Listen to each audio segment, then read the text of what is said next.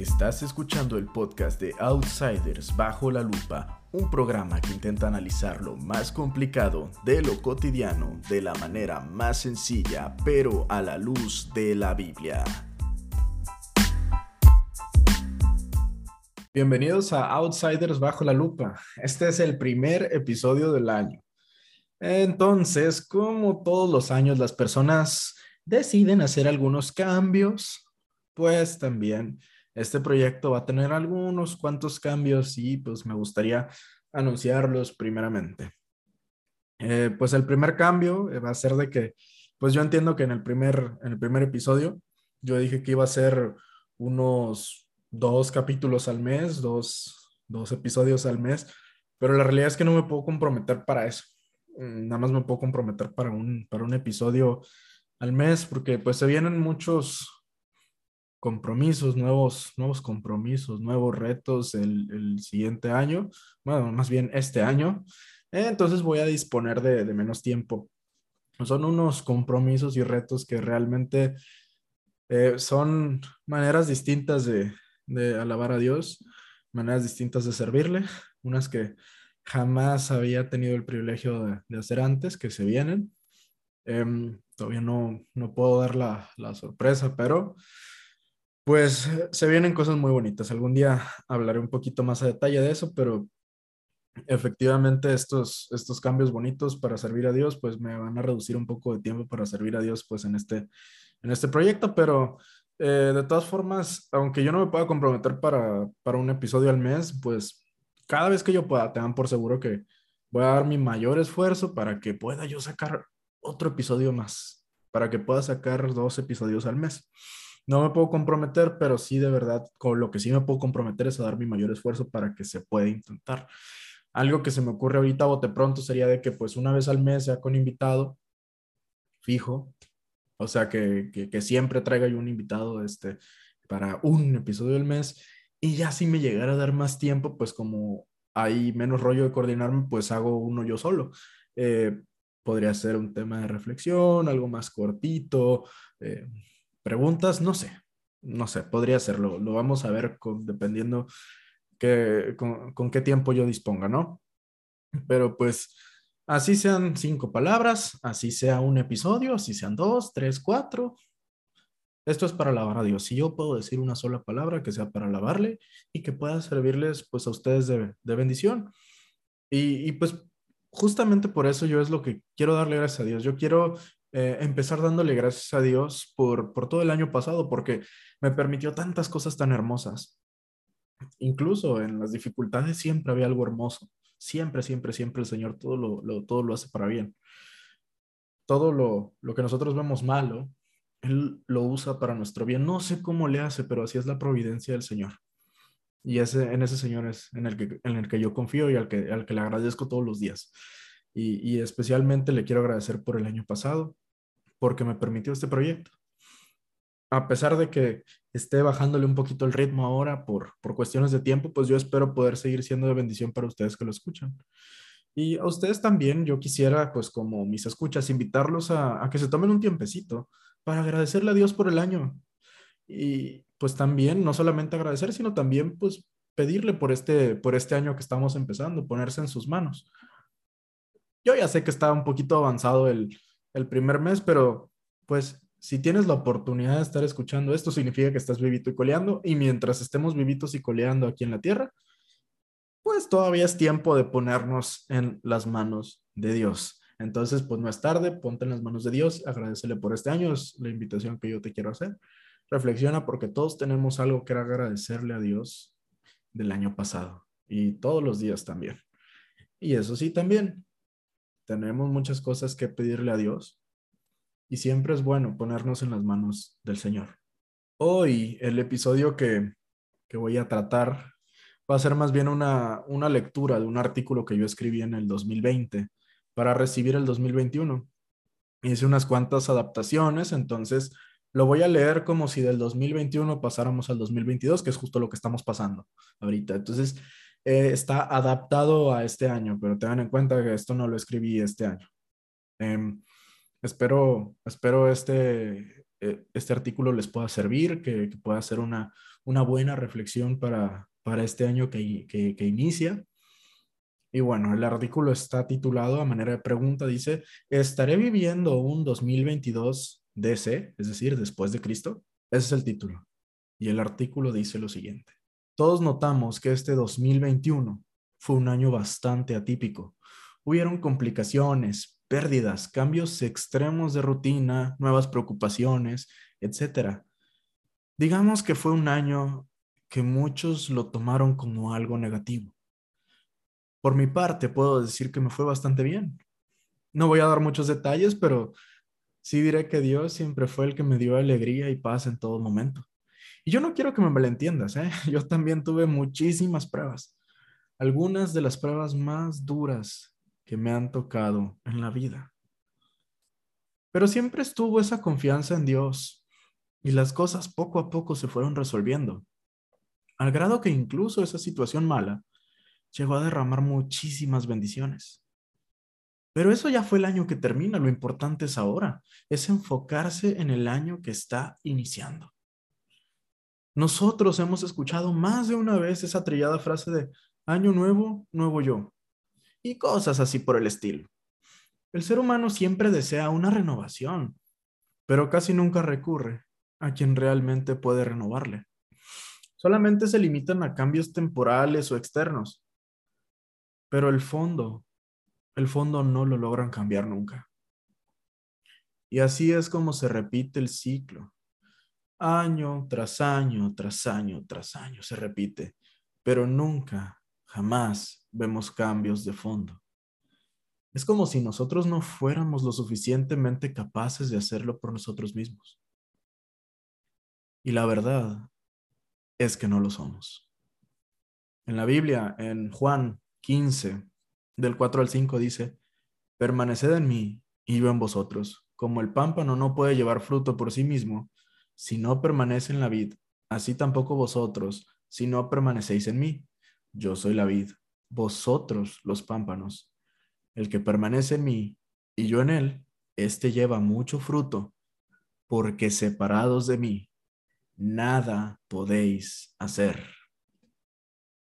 A lo que Jesús se refiere es que permaneciendo en Él es como realmente vamos a poder dar frutos.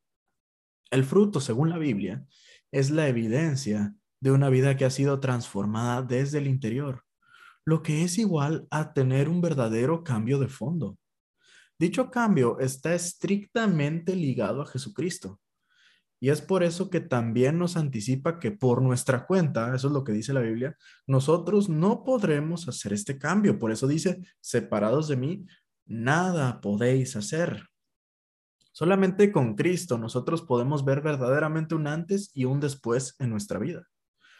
Por esa misma razón es que he hecho énfasis en el título al poner DC, después de Cristo. No está al azar, tiene su razón de ser porque Cristo marca un antes y un después. Como ya se dijo, Cristo te cambia y deja claramente marcado un antes y un después en tu vida. Pero no te lo estoy diciendo porque a mí se me ocurrió, sino porque la Biblia lo dice. Si uno quiere realmente empezar de nuevo, solamente puede hacerlo en Cristo. Te voy a leer unos textos que hablan sobre la renovación que solamente Cristo puede darte.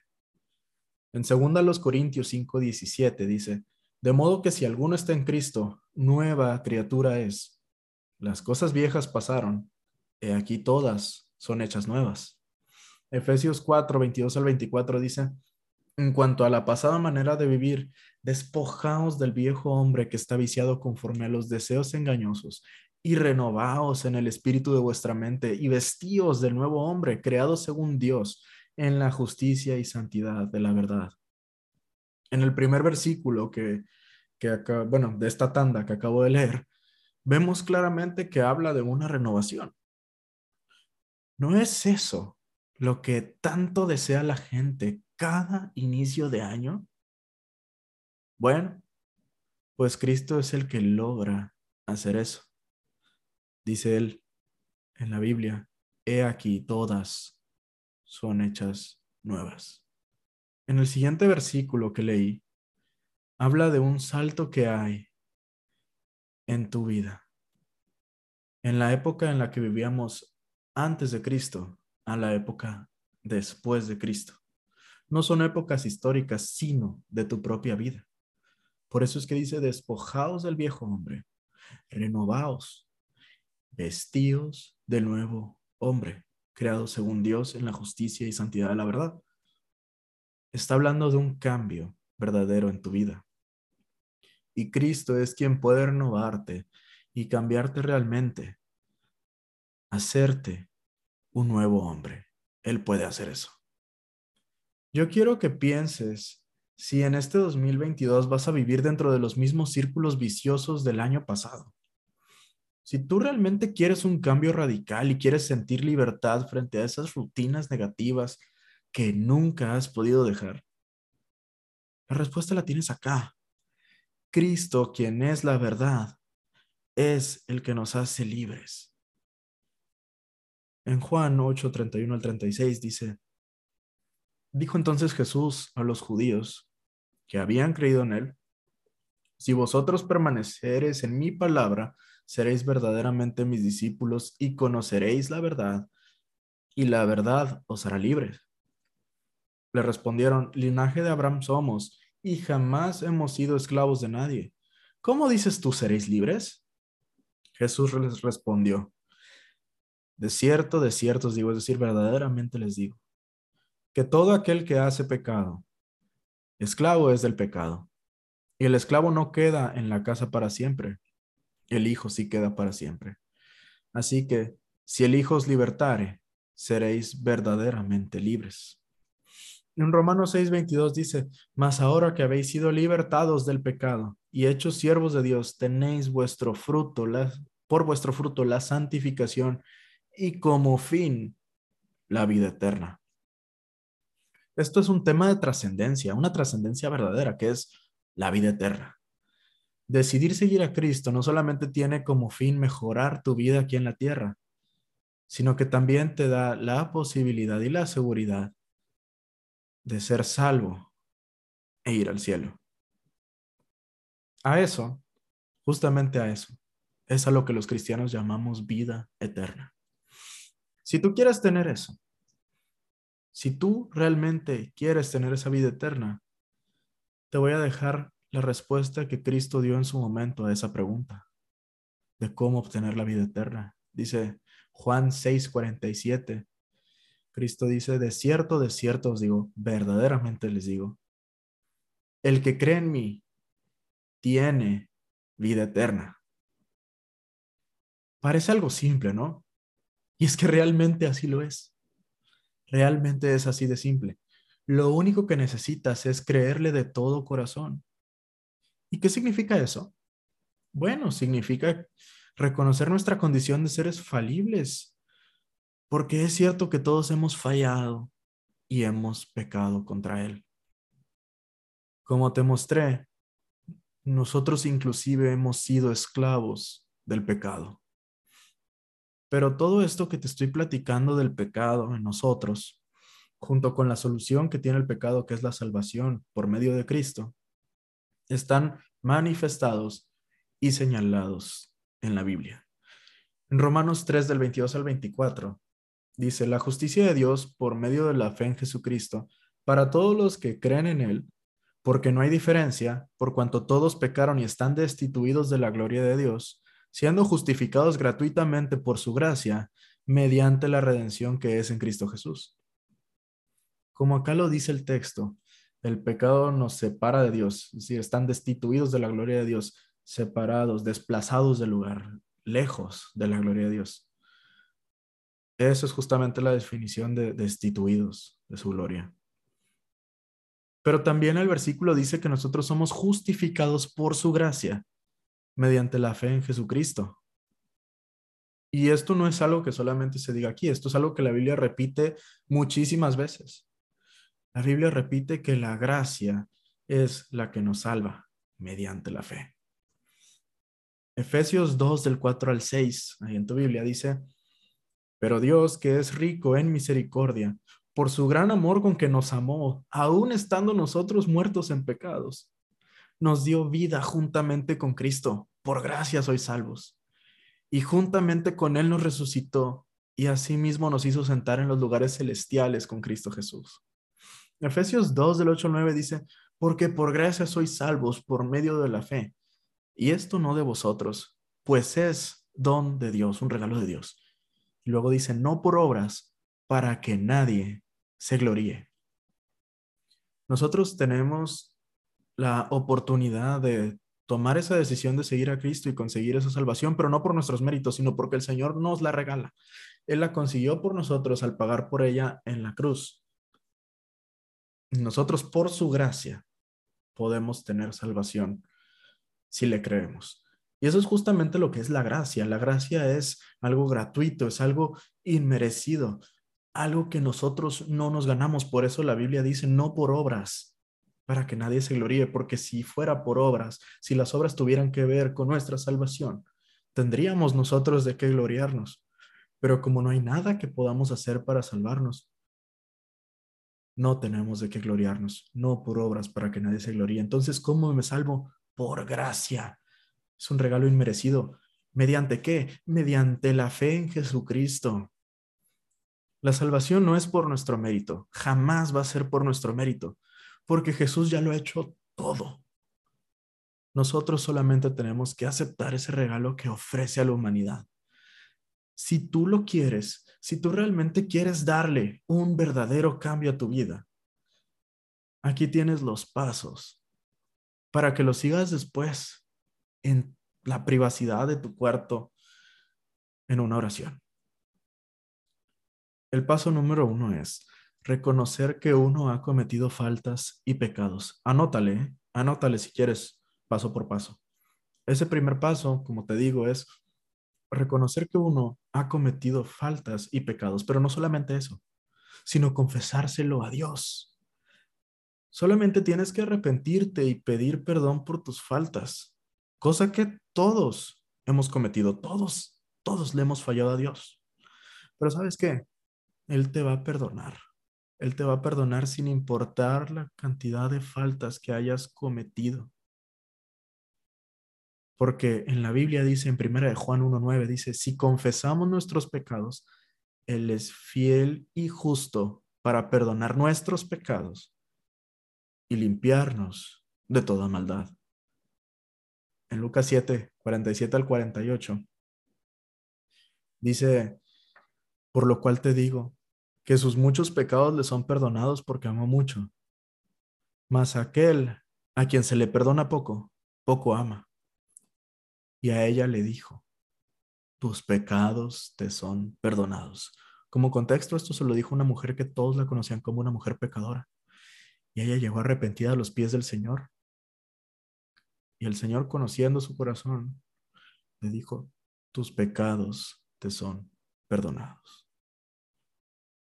El paso dos es que lo reconozcas como tu Señor, como el Dios que es. Y eso significa darle el control de tu vida, dejarte guiar y moldear por Cristo. Tienes que creerle a Cristo de todo corazón, creer que Él ha venido a salvarte a ti y decirle que aceptas ese regalo. No importan las palabras, lo importante es la intención de tu corazón. Solamente tienes que confesarle ese sentir, no tiene que ser eh, necesariamente algo que todos tengan que escuchar. Esto es algo entre tú y, y Dios. De preferencia, si lo puedes hacer con tu voz, créeme que es algo hermoso. No necesariamente tiene que ser lo más audible del mundo, pero tiene que ser sincero y eso sí, tiene que ser a fuercita sincero. Porque Dios es el que conoce nuestros corazones. En Romanos 10, del 8 al 10 dice, más que dice, cerca de ti está la palabra, en tu boca y en tu corazón. Esta es la palabra de fe que predicamos. Que si confesares con tu boca que Jesús es el Señor y creyeres en tu corazón que Dios le levantó de los muertos, serás salvo. Porque con el corazón se cree para justicia, pero con la boca se confiesa para salvación. Esta es la única decisión en la vida que realmente puede cambiarnos y hacernos libres. El arrepentimiento de nuestros pecados y la fe genuina en el Señor Jesucristo como Dios y Salvador nuestro es lo único que cambia y hace libre al hombre. No por nosotros, sino por su gracia, por sus méritos, por lo que Él consiguió en la cruz, por el pecado que Él venció al resucitar al tercer día. Básicamente, nosotros después de, esta, em, esta decisión personal manifestada en una oración, si nuestro corazón ha sido sincero, después de esto nosotros somos transformados, somos transformados en nuevas criaturas, como antes te cité el versículo, de modo que si alguno está en Cristo, nueva criatura es, las cosas viejas pasaron, he aquí todas son hechas nuevas. Esto implica que si todo lo anterior ha sido hecho con fe genuina, si esto que anotaste tú lo haces con una fe genuina, tu naturaleza, la naturaleza del que lo haga, va a cambiar completamente, va a haber un cambio de fondo, porque ahora nosotros hemos sido perdonados. Cristo no nos condena porque ya nos perdonó, ya nos disculpó por el mal que nosotros hicimos. Solamente queda caminar hacia adelante. En Juan 8 del 10 al 11 dice, enderezándose Jesús y no viendo a nadie sino a la mujer, le dijo, mujer, ¿dónde estaban los que te acusan? ¿Ninguno te condenó? Ella dijo, ninguno, Señor. Entonces Jesús le dijo, ni yo te condeno. Vete y no peques más. En Efesios 2.10, si recuerdas los anteriores, es por gracia sois salvos por medio de la fe, y esto no de vosotros, pues es don de Dios, no por obras para que nadie se gloríe. Y luego después, después de decirte cómo es que alguien es salvo, en Efesios 2.10 dice, porque somos hechura suya, creados en Cristo Jesús para buenas obras, las cuales Dios preparó de antemano para que anduviésemos en ellas. Entendiendo que los que ya hemos creído en todo esto, hemos sido liberados por Cristo. Si tú ya has hecho esto, yo te exhorto a que estés firme. A pesar de que nosotros hemos sido justificados y tenemos una nueva naturaleza, y a ti te lo digo si acabas de creer en esto, las tentaciones van a seguir allá afuera esperándote. Las tentaciones no se van, las dificultades no se van, pero tu corazón ha cambiado. Pero el Espíritu Santo ahora mora en ti y ahora tú tienes esa capacidad de andar en las buenas obras que Dios había preparado de antemano para que anduvieras en ellas. Ahí en la Biblia vas a encontrar las obras que le agradan a Dios. Sin fe es imposible agradar a Dios, enseña también la Escritura. Entonces, si tú has creído, tú puedes agradar a Dios. Y estas obras no van a salvar, ¿eh? son solamente el fruto de haber creído. Entonces, mi exhortación sigue siendo la misma. Tienes que estar firme. Continúa creciendo en este nuevo año, en este 2022. Y no te olvides nunca de dónde te sacaron, de dónde fuiste rescatado para nunca volver cerca de ese lugar. Jamás regresar cerca de ahí. En Gálatas 5.1 dice, Estad pues firmes en la libertad con que Cristo nos hizo libres, y no estéis otra vez sujetos al yugo de esclavitud. Quizás esto ahorita suena como una tarea complicada. Y desde ahora te digo, no va a ser fácil, esto va a tener dificultades. La cosa es que nosotros ya no estamos solos. Nosotros tenemos a Cristo, su Santo Espíritu, es quien nos ayuda en toda prueba y en tentación también. No importa si es en las buenas o en las malas, siempre, siempre nos da contentamiento. Todo lo podemos en Cristo, que es quien nos da fuerzas. Filipenses 4 del 11 al 13 dice, no lo digo porque tenga escasez, pues esto lo escribe Pablo desde la cárcel. Dice, pues he aprendido a, a contentarme cualquiera que sea mi situación. Sé vivir humildemente y sé tener abundancia. En todo y por todo estoy enseñado. Así para estar saciado como para tener hambre. Así para tener abundancia como para padecer necesidad. Todo lo puedo en Cristo que me fortalece. Que este cambio que piensas hacer para el 2022 sea un verdadero cambio después de Cristo en tu vida. No es casualidad que hayas llegado tan lejos en este podcast. Este es el mensaje que Dios tiene para todos nosotros. Y no te preocupes, que Él no se apartará nunca, porque este cambio no es temporal, sino que es para siempre. Si Cristo es tu Señor, si Cristo es tu Salvador, nada, nada podrá separarte del amor de Dios, que te acompañará en las buenas y en las malas.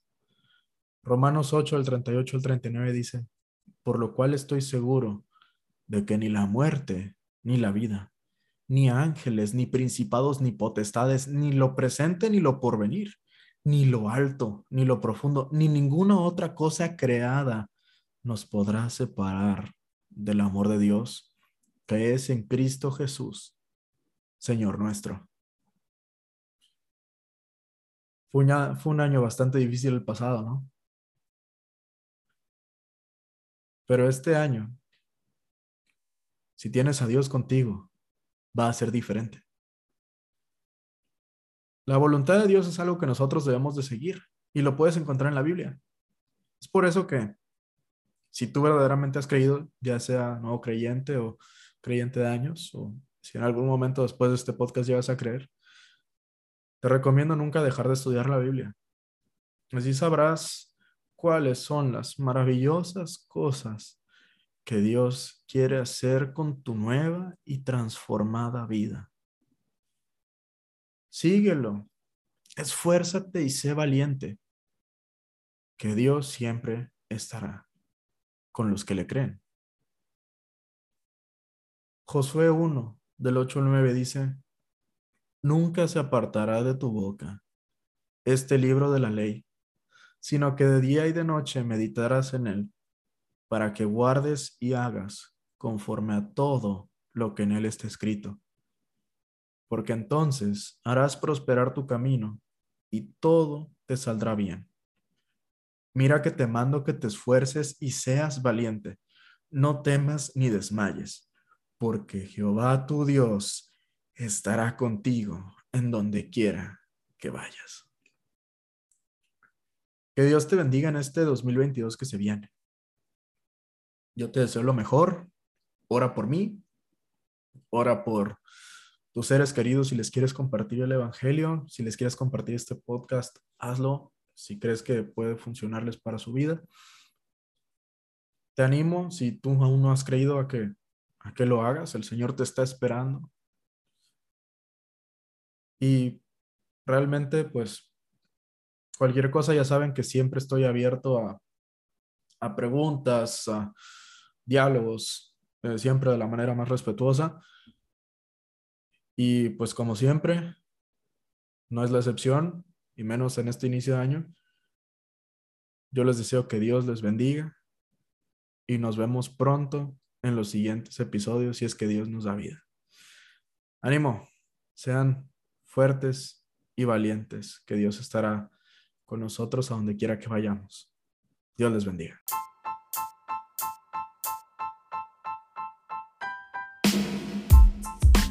El final de un episodio de Outsiders bajo la lupa. Si te gustó el contenido, suscríbete, no te vas a arrepentir. Nos vemos en el próximo episodio. Yo soy Edgar Sala y te deseo que Dios te bendiga.